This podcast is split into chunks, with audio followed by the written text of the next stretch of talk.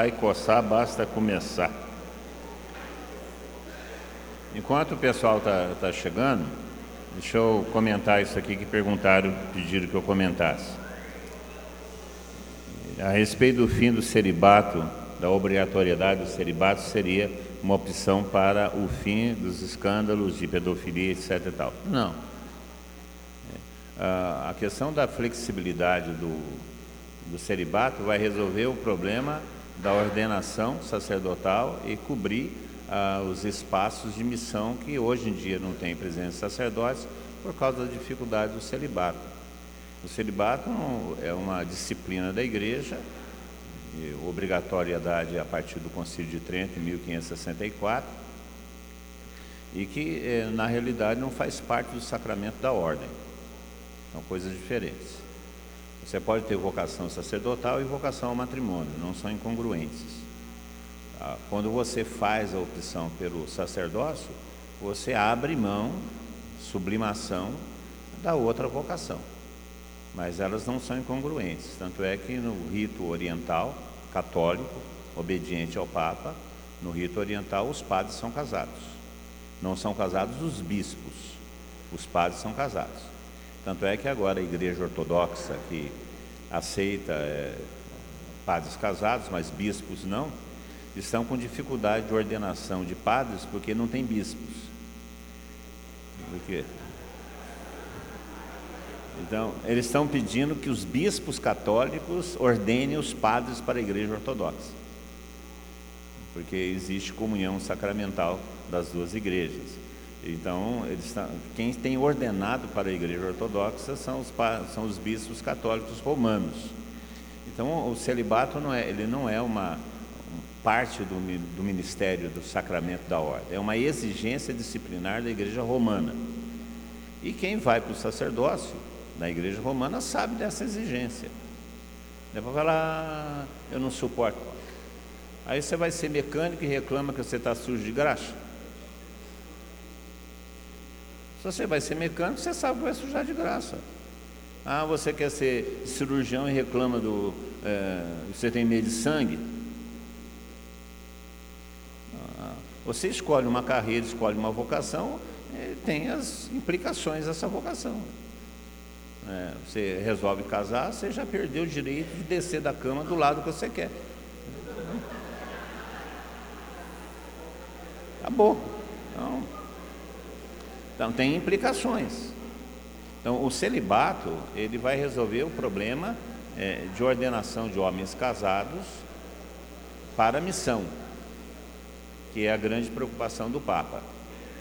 Por exemplo, o Papa Paulo VI, em, no final do, do Concílio Vaticano II, ele ordenou dez homens casados para o Amazonas, porque existiam situações no Amazonas onde a, a visita do padre na, na, no povoado era só de três em três, quatro em quatro anos, por causa da extensão geográfica e a falta de sacerdotes. Então ele ordenou homens casados para assistir aquela região do Amazonas. Isso já lá em 1970, 1968, 70. Então essa questão é uma questão disciplinar, mas não vai resolver o problema não.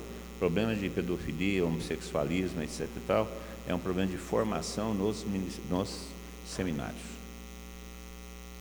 Não é um problema de celibato. De jeito nenhum. Se fosse esse o problema, não existia traição no matrimônio. Não é esse o problema. O problema é, o problema é mais grave. A questão de formação. Bom, nessa exortação final, que nós estamos chegando, eu tenho que falar com vocês sobre o que Deus está nos dizendo atualmente na Javenice. Eu já falei com vocês que nós seguimos palavras, Deus tem nos dado palavras e o caminho da Javenice é um caminho feito nessas palavras. Nós já, acho bom abaixar um pouco o som que está um, um, um, um, né? Aí. Então, a, nós já tivemos diversas palavras. A partir dessas três palavras que são permanentes para nós, Êxodo 17, 15, Salmo 122 e Atos Apóstolos 1, 4, não vos afastei Jerusalém, a partir dessas palavras, Deus nos deu várias palavras proféticas. Ageu, Números 13, várias palavras proféticas que vão nos norteando em cada momento da vida da comunidade.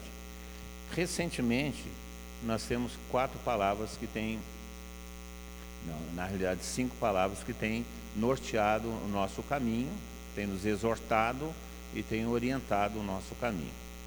E eu quero falar sobre essas palavras com vocês. Em 1911, 1911 em 2011, 1911, em 2011, o Senhor nos deu uma palavra que nos perturbou e, e nós do Conselho rezamos muito sobre ela. Encontramos aí no livro do Gênesis, no capítulo 41. Gênesis é o livro mais fácil de achar na Sagrada Escritura, né?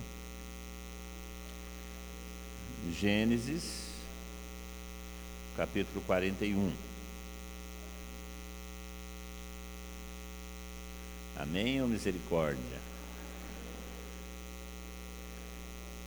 O, o texto é o texto da, da, da história de José, né, que é uma história, é uma parábola também a respeito de, de, Jesus Cristo, da salvação que Jesus Cristo veio nos trazer, e os sonhos do faraó. É, passado dois anos, o faraó teve um sonho. Ajava-se às margens do rio Nilo e viu subir dele sete vacas bonitas e gordas para passar na várzea. Mas atrás delas subiam do rio outras sete vacas magras, vacas feias e magras, que se colocaram junto às sete que já estavam à margem do rio.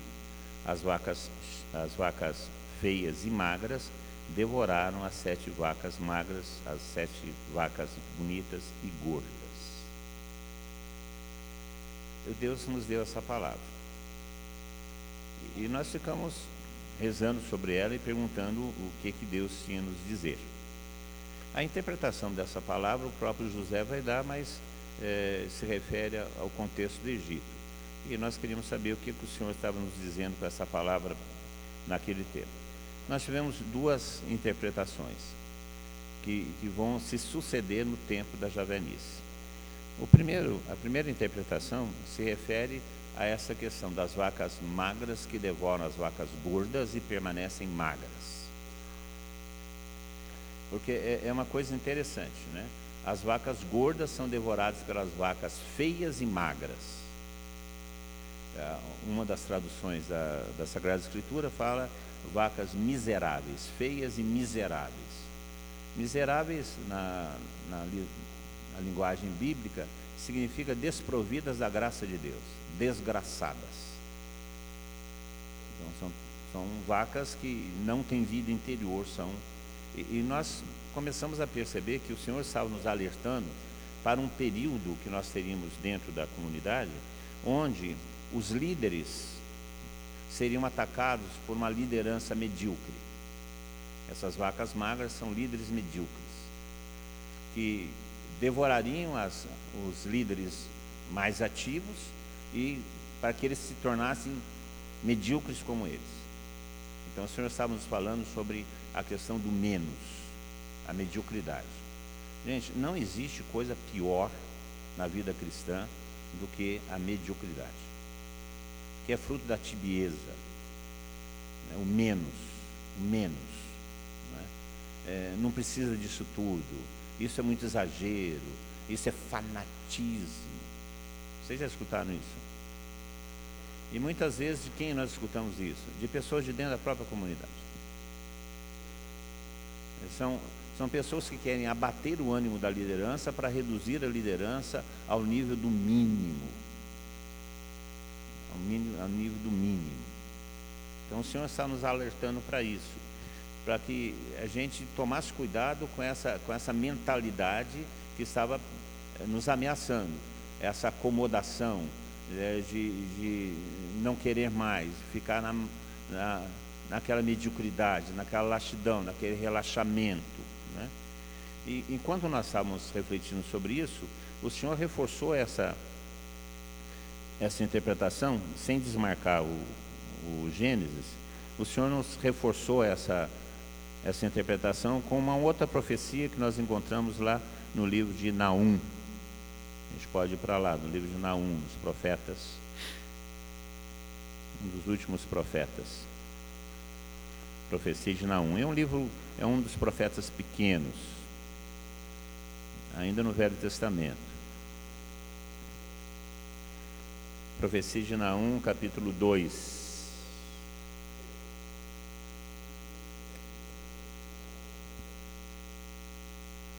É logo depois de Miquéias.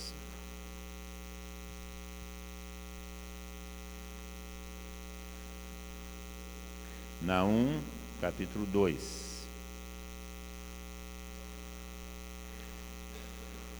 O Senhor nos alertava ainda naquela época, nos anos seguintes, em 2012, 2013, o Senhor começava a nos falar sobre essa situação das vacas gordas e das vacas magras, dos líderes medíocres que querem reduzir tudo à sua própria mediocridade, o menos, a acomodação.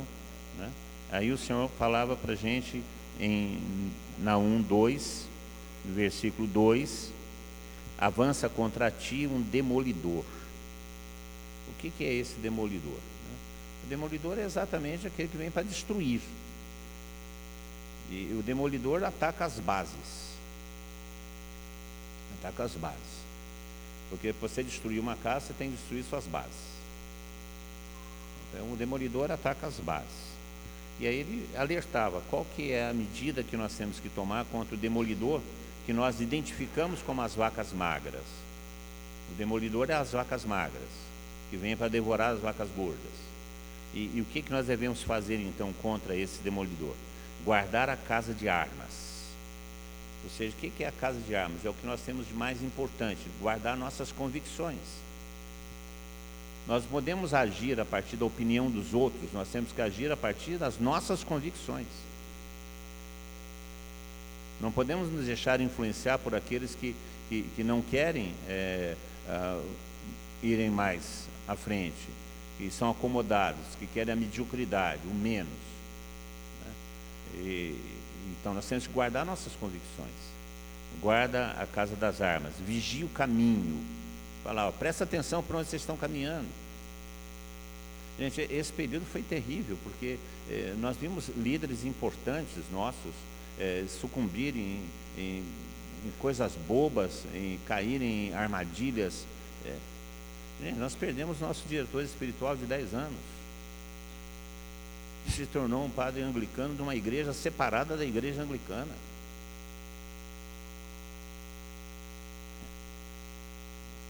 Por causa de uma bobeira, uma indisposição com, com Dom Ricardo, porque ele nem é pai daquela criança que ele se diz pai. Só olhar para a cara dele, não adianta falar que é, que é pardal, que tem cara de tizil, todo mundo sabe.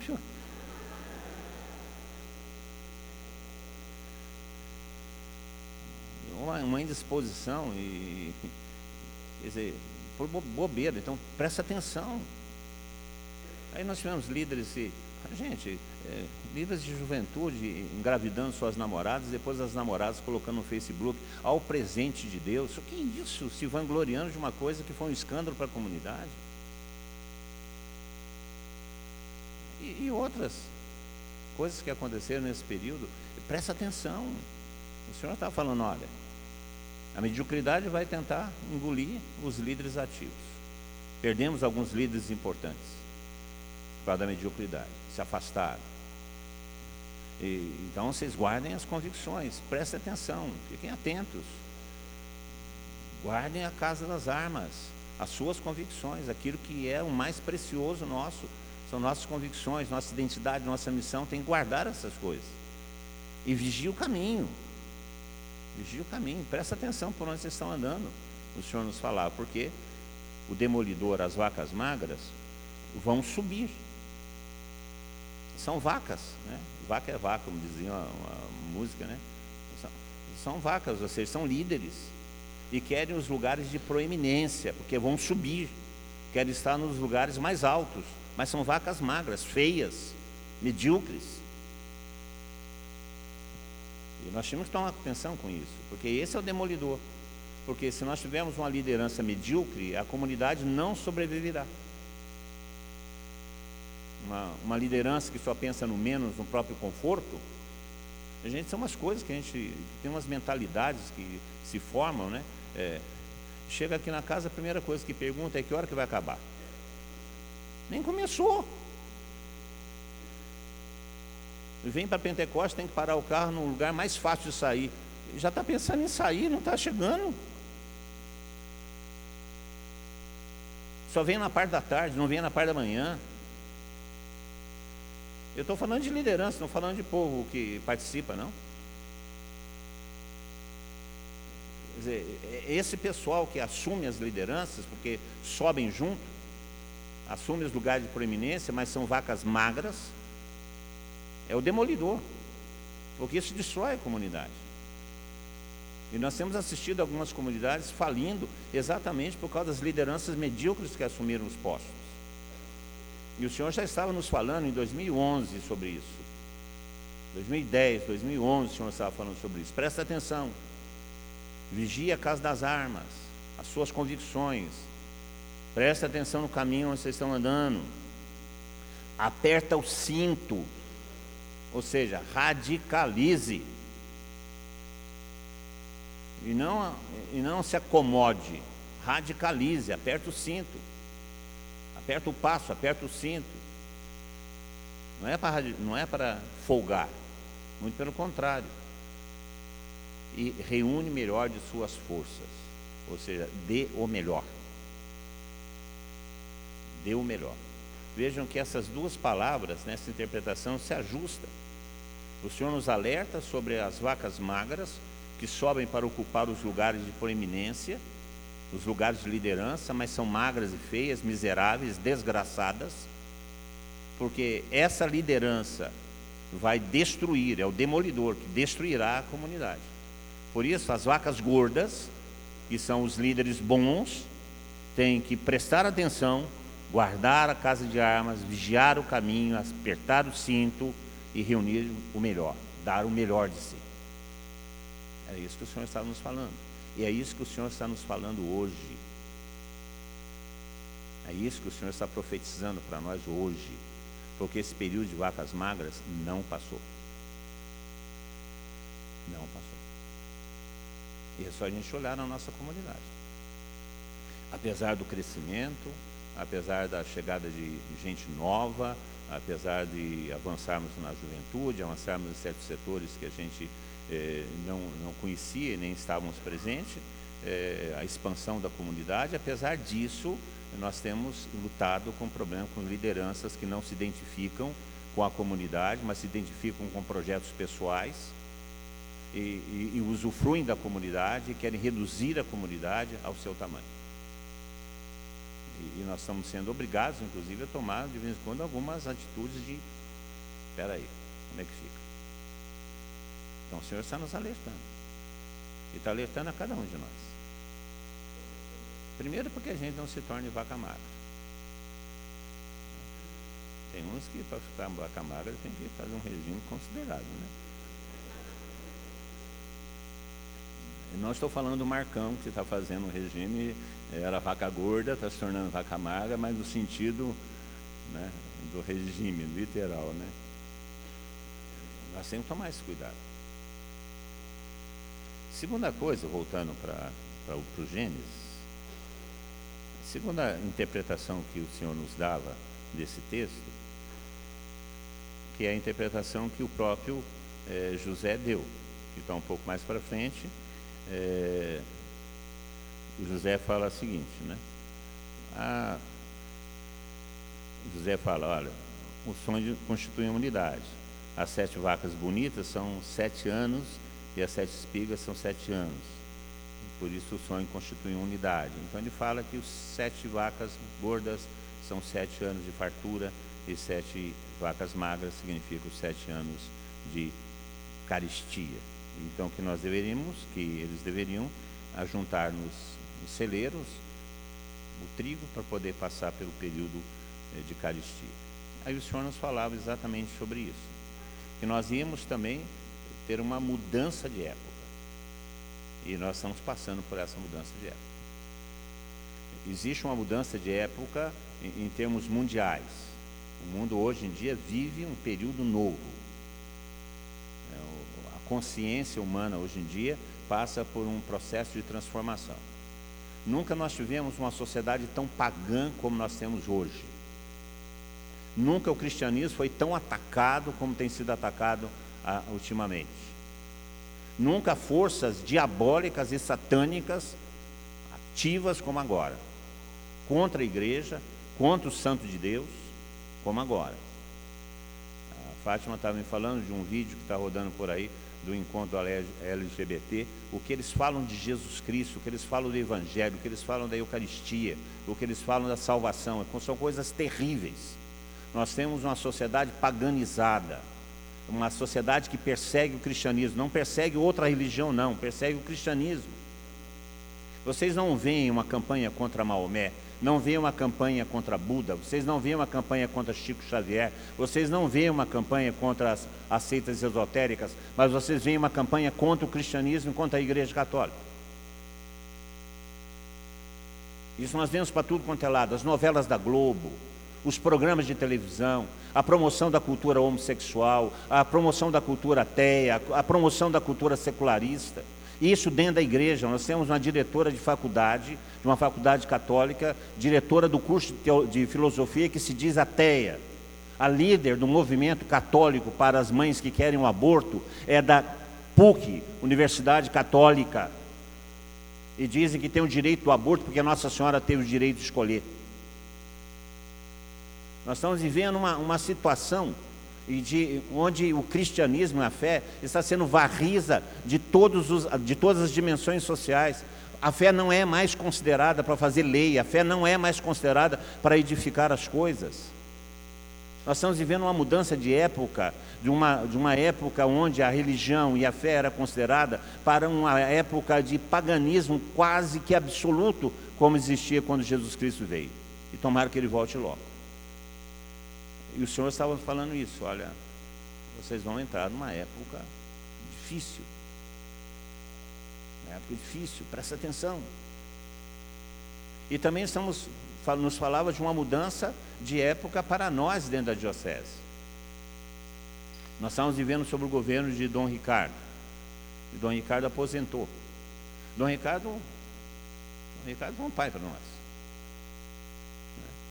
Dom Ricardo era um você conversava com ele, ele nunca falava não. Aliás, nunca falava não para ninguém, não é só para nós, não, para ninguém. Não falava não. O Ricardo era um paizão, era monge. Não sei como é que ele virou bispo, né? Monge. Gostava de rezar. Quando as coisas estavam apertadas, ele sumia para rezar. Né? Você procurava ele, estava em algum canto rezando. Né? E nós entramos num outro período. Nós estamos agora sob o governo Dom Magela. De maneira nenhuma estou aqui é, tratando o bispo, não nossa espiritualidade diz que o bispo é o bispo, nós devemos obediência e, e rezamos por ele todos os dias. Mas é um outro estilo de fazer as coisas. Enquanto o Dom Ricardo era um pouco mais centralizado, ele que decidia, Dom Magelo prefere é, decidir as coisas em, em, em colegiado, nos diversos conselhos que ele constituiu. Então isso torna as coisas mais difíceis. Indiscutivelmente, a, a Javenice encontra hoje em dia dificuldades dentro da igreja diocesana, dificuldades que nós não encontrávamos durante o governo de Dom Ricardo. Isso não tem nada a ver com o bispo, tem a ver de mudança de época. Então nós estamos vivendo tempos de vacas magras.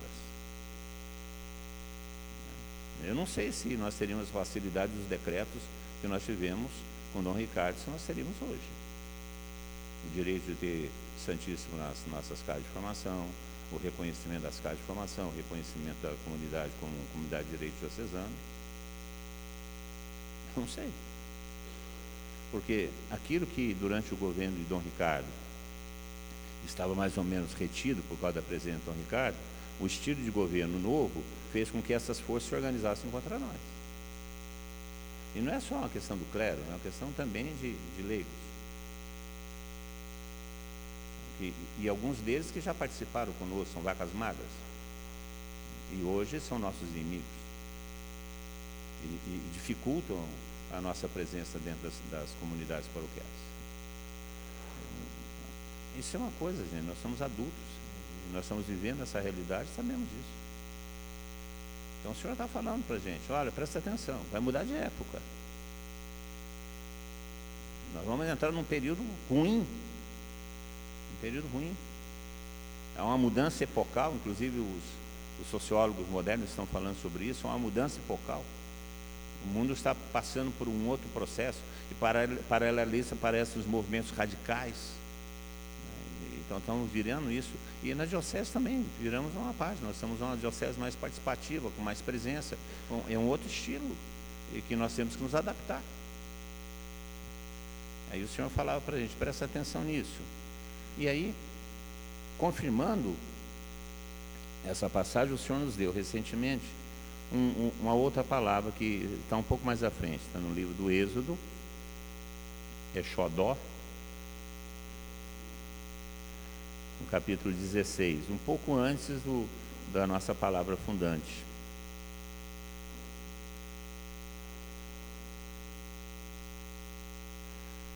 O versículo 35 do capítulo 16.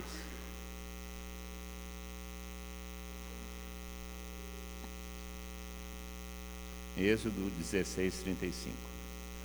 Os israelitas comeram maná durante 40 anos até entrarem em terra habitada. Comeram maná até chegarem às fronteiras de Canaã. Quando o Senhor nos deu essa palavra, nós começamos a rezar, e ele falava: é exatamente o tempo das vacas magras. Acabou o tempo das vacas gordas. Agora não tem mais maná, não. Porque no tempo das vacas gordas, se olhava, Deus fazia.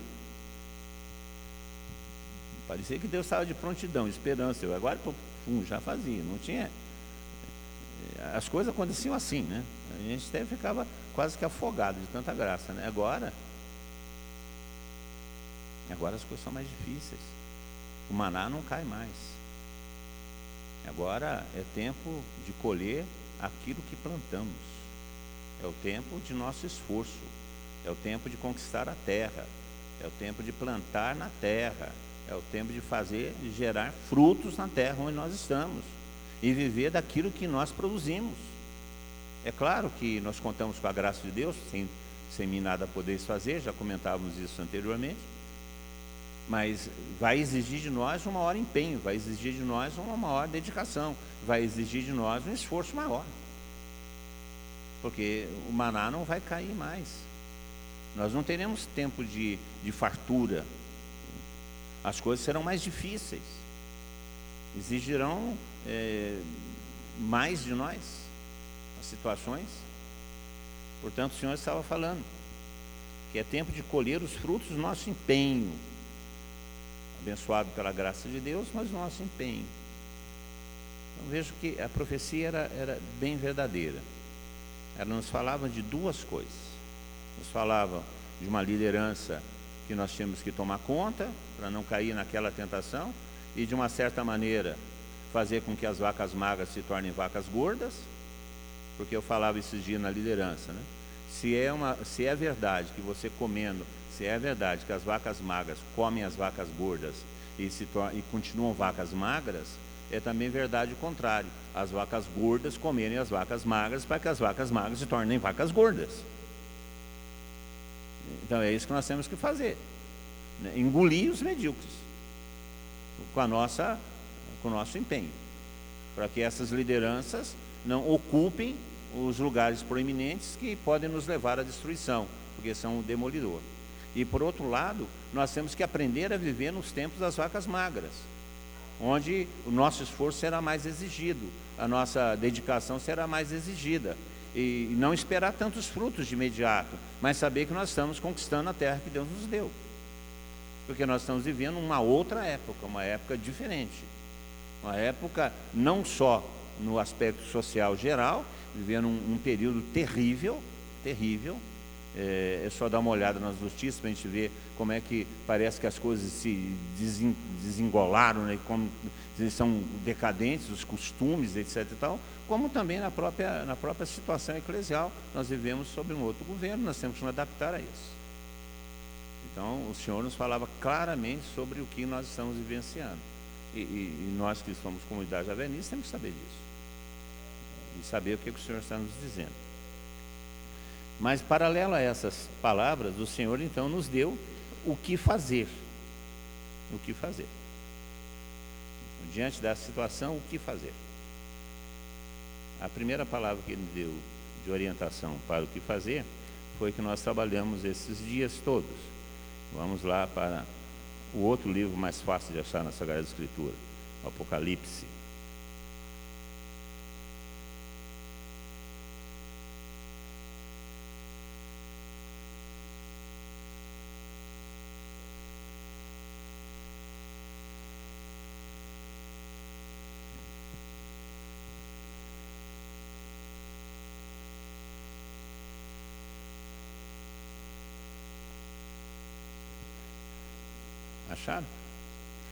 Capítulo 2.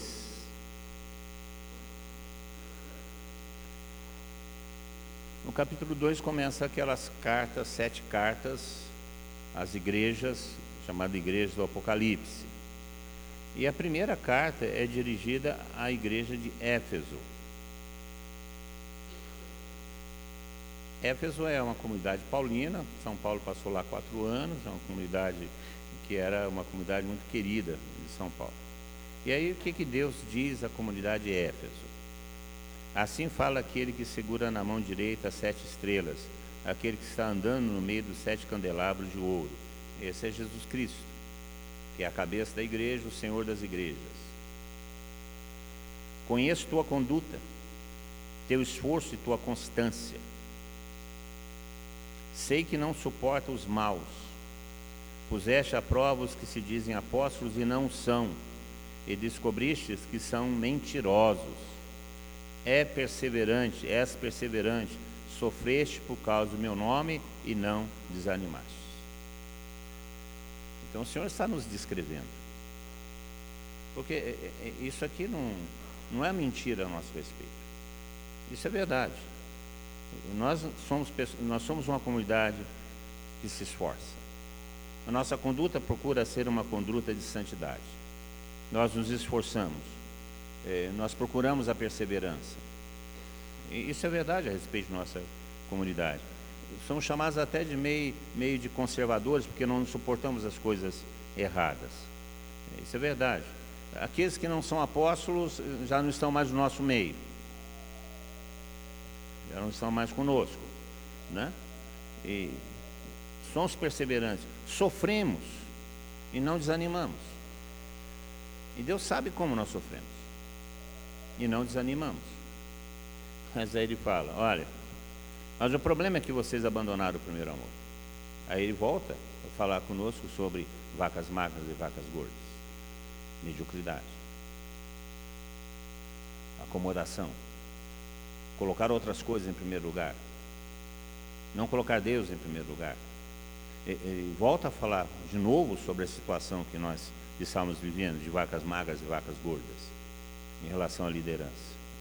E fala então o que, que nós devemos fazer como liderança. Lembrar, lembra-te de onde caístes.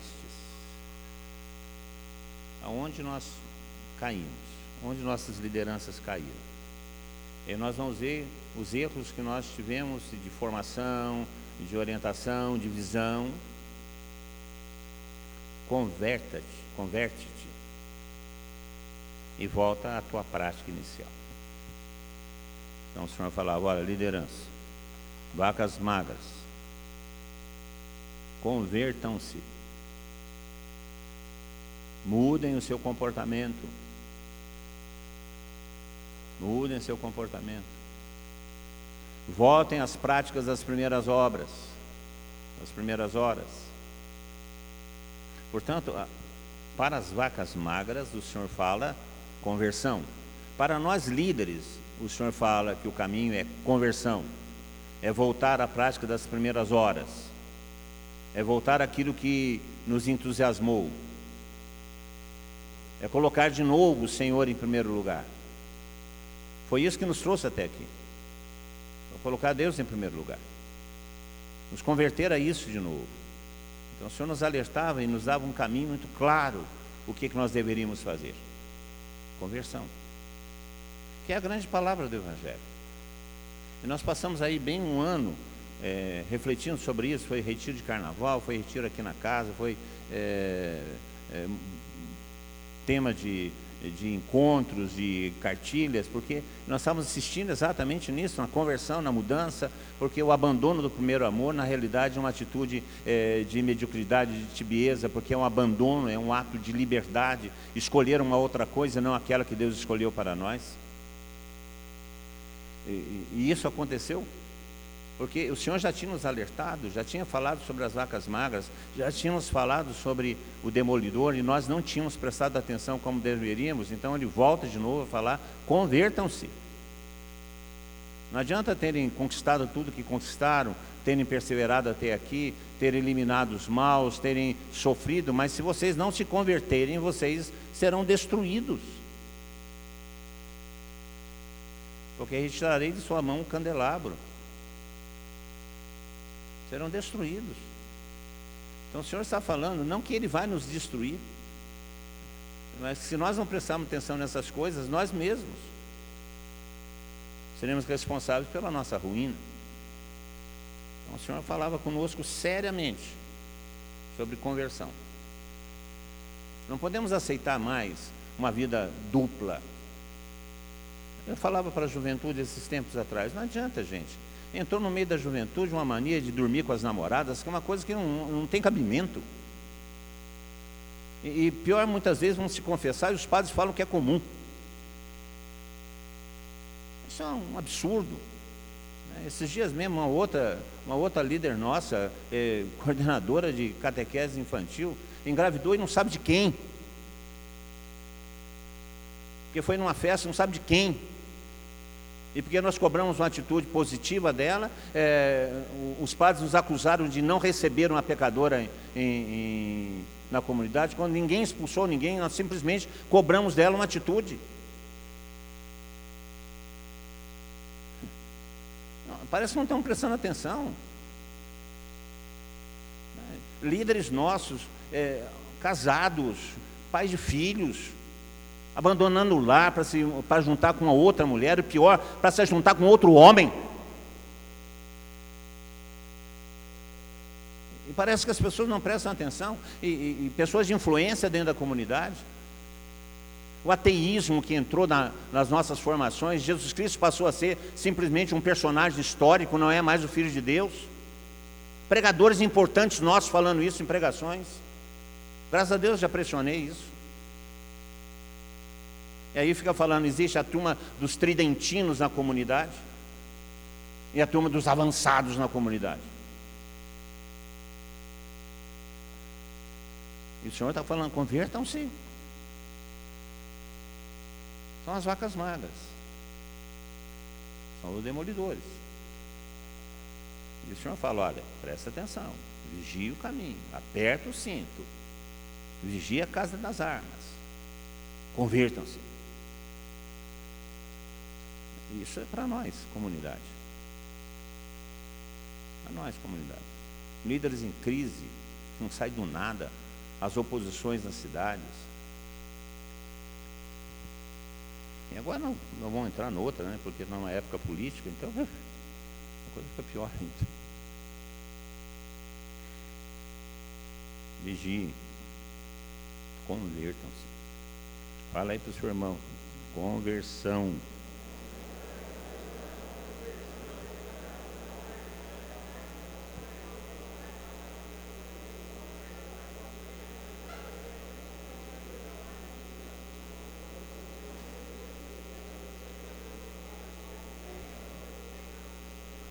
E, e, quanto ao e quanto ao tempo de caristia, o Senhor também nos falava alguma coisa.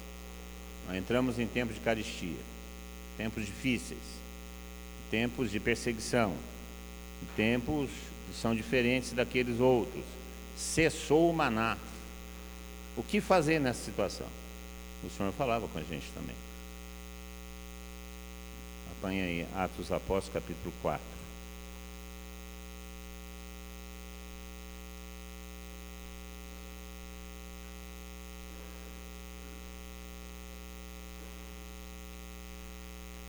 O contexto do capítulo 4 é a primeira perseguição que os, que os apóstolos sofreram. Pedro vai ao templo, no capítulo 3, o coxo anda, ele começa a pregar o evangelho no pórtico de Salomão.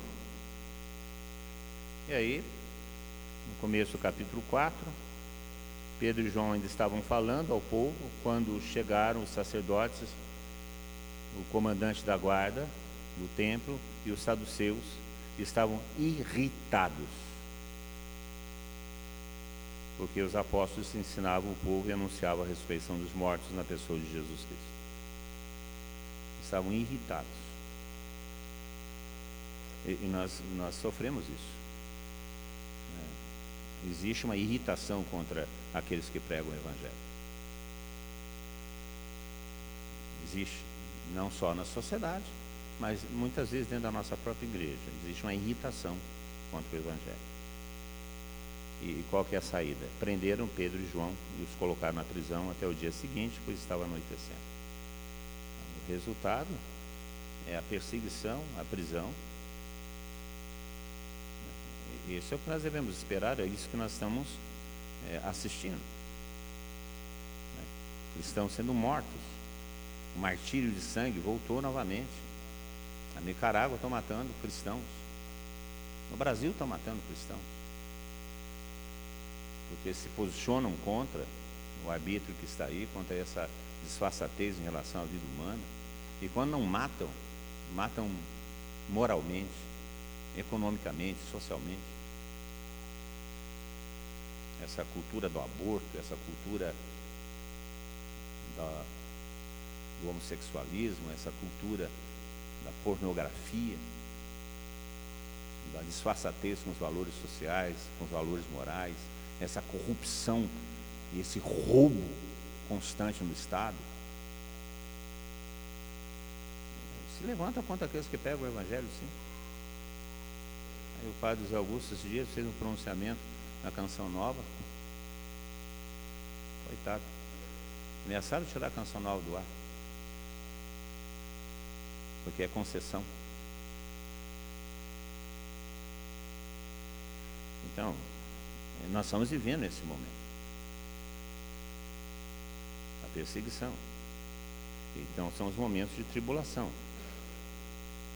E aí, mais à frente, no versículo 23, nós encontramos: Logo que foram postos em liberdade, Pedro e João voltaram para junto dos irmãos e contaram tudo quanto os sumos sacerdotes anciãos haviam dito. A palavra é essa: voltaram para junto dos irmãos. Lembra que eu falei com vocês ainda nesse nosso encontro que o nosso lema, como é que é mesmo? Qual é o nosso lema? Qual é o nosso lema? Não. Qual é o nosso lema? Qual que é o nosso lema? O que, que eles fizeram? Voltaram. Eles estavam fora de Jerusalém.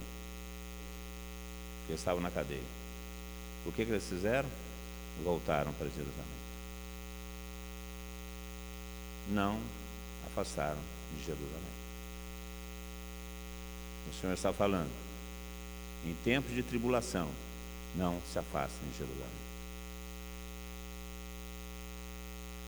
Em tempos de dificuldade, não se afastem da comunidade. Em tempos de perseguições, não se afastem da comunidade. Não se afastem de Jerusalém. É isso que o Senhor está nos dizendo. E aqui nesse ensino, aqui nesse texto, nós encontramos quatro ensinos importantes para esse período que nós estamos passando que deve ser a nossa atitude nesses anos que nós vamos passar de caristia. Se nós medirmos aí por tempo, nós já estamos no quinto ano de caristia. Nós temos que aguentar mais dois. Mas como sete na Sagrada Escritura não significa necessariamente sete, pode significar um número pleno, um bom tempo, nós temos que nos preparar para isso. Porque se for só mais dois anos, dá para aguentar, mas não é só dois anos. Então, quais são as atitudes que nós temos que tomar nesse tempo de caristia? Em relação às lideranças, nós já sabemos: conversão.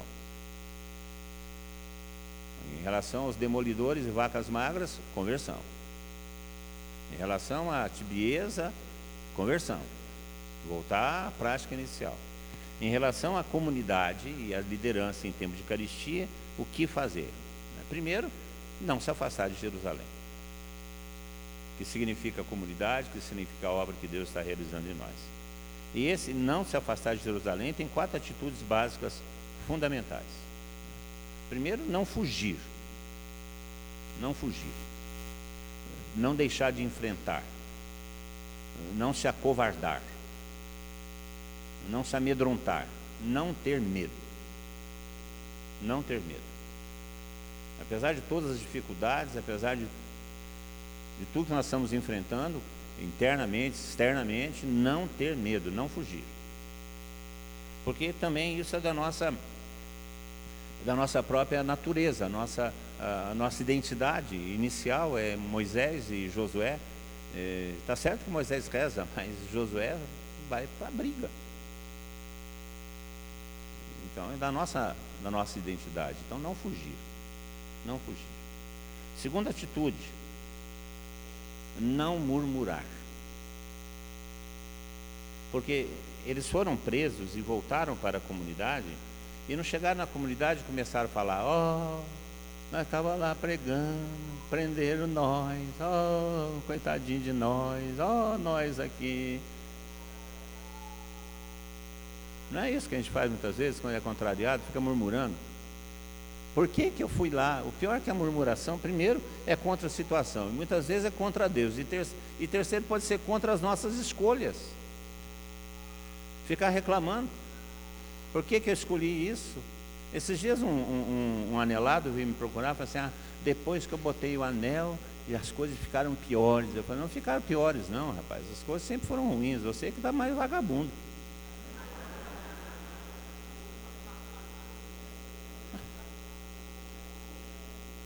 Ficar murmurando contra as situações que, que, que, que assumiu, você assumiu um compromisso. Eu não estou botando revólver na cabeça de ninguém para fazer compromisso. Você, você é responsável pelas coisas que você assume. Vai ficar murmurando, porque, ah, então vai murmurar contra o seu batismo, vai reclamar que sua mãe te batizou, seu pai te batizou, vai reclamar da, da pessoa que te anunciou o Evangelho. É isso. A murmuração contra as nossas escolhas ficar se arrependendo de nossas escolhas certas. Se você escolheu Jesus Cristo, você não errou. Agora, isso vai trazer consequências. Isso vai trazer consequências. Então, não, não, murmurar, não reclamar do que está passando. Nós estamos passando dificuldade, estamos passando dificuldade, graças a Deus. Porque tempo de crise é tempo de oportunidade. É tempo de oportunidade é, é, tempo de nos dedicar mais, é tempo de martírio, gente, porque os mártires que alimentaram a nossa história foram mártires porque havia perseguição, havia incompreensão em relação ao Evangelho, e por isso eles se tornaram santos, e por isso eles são exemplos para nós, porque derramaram seu sangue em tempo de tribulação. Esse tempo que nós estamos passando é tempo do martírio, é tempo dos mártires, portanto, é um tempo para nós adquirirmos uma santidade maior de vivermos a partir de nossas convicções. Em vez de ficar reclamando, murmurando, com o berço caído, é, resmungando pelos cantos as dificuldades, reclamando contra o padre, reclamando contra o líder, reclamando contra a situação, vamos trabalhar para Deus, vamos ser mais santos, vamos pregar mais o Evangelho. Em vez de ficar perdendo tempo com essa lamuriação, ah, não sei o que acontece, ah, não aguento mais, ah, não aguenta mais, pisa na cueca e vai embora, meu Deus do céu. Entendem?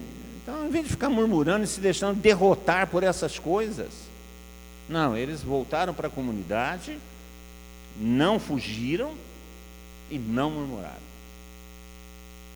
Essa é a nossa atitude. Não murmurar.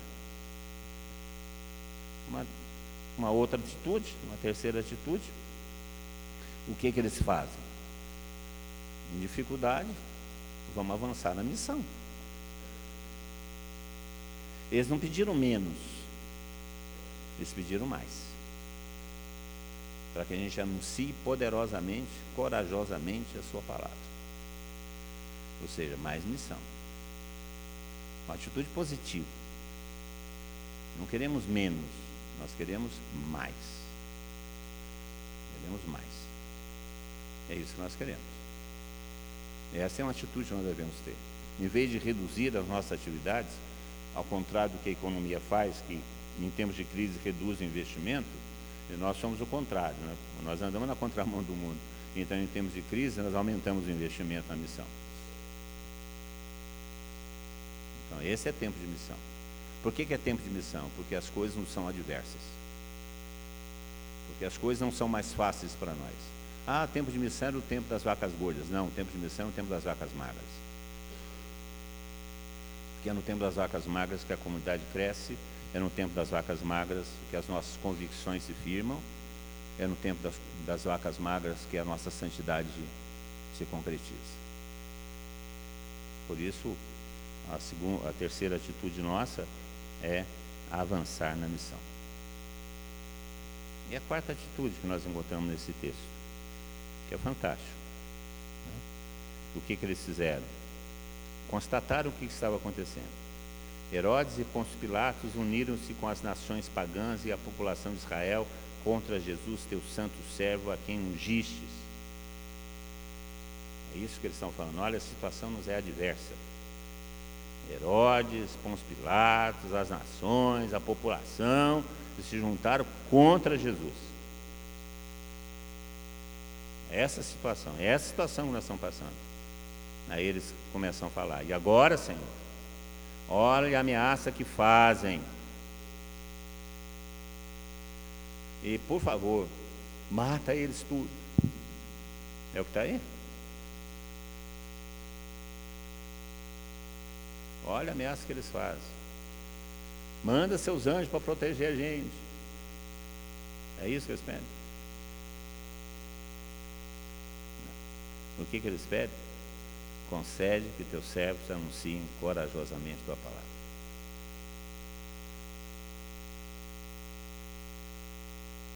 Diante das ameaças, diante das dificuldades, eles rezam pedindo mais.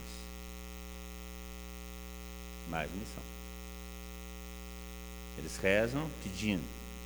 Estende a mão para que se realize curas, sinais, prodígios por meio do nome de teu santo servo Jesus Cristo. Eles pediram mais Espírito Santo, mais poder, mais milagres. Em tempos de crise, nós devemos rezar pedindo mais Espírito Santo. Que significa mais poder.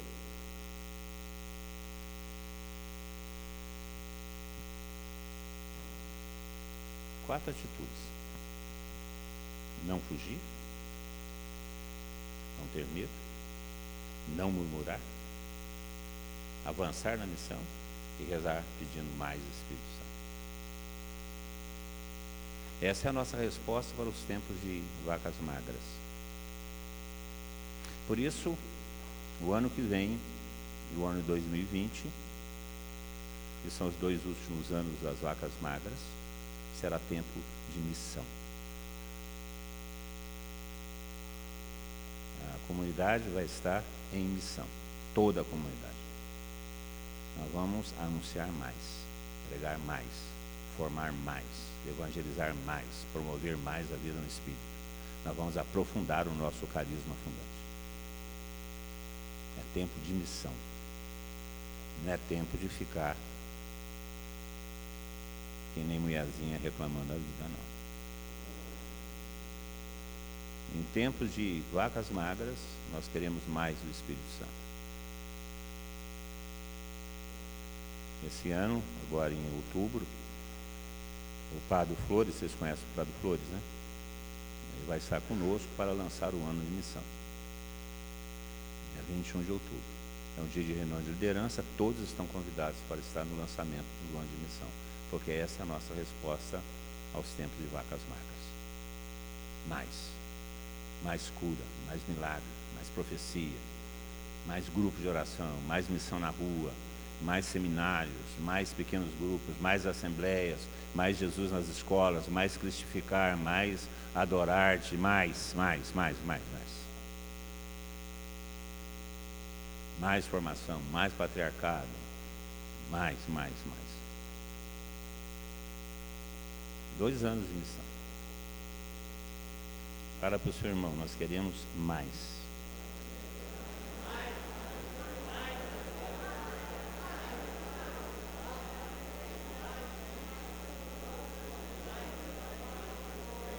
Vamos fazer isso, vamos ficar de pé e vamos pedir ao Senhor então. Vamos ficar em pé e pedir ao Senhor que derrame sobre nós seu Espírito Santo, porque nós estamos nessa situação. Nós estamos nessa situação de perseguição, de dificuldades, de mudança de tempos, em tempos de vacas magras. Então é nesse tempo que nós queremos pedir mais do Espírito Santo para que fiquemos cheios do Espírito Santo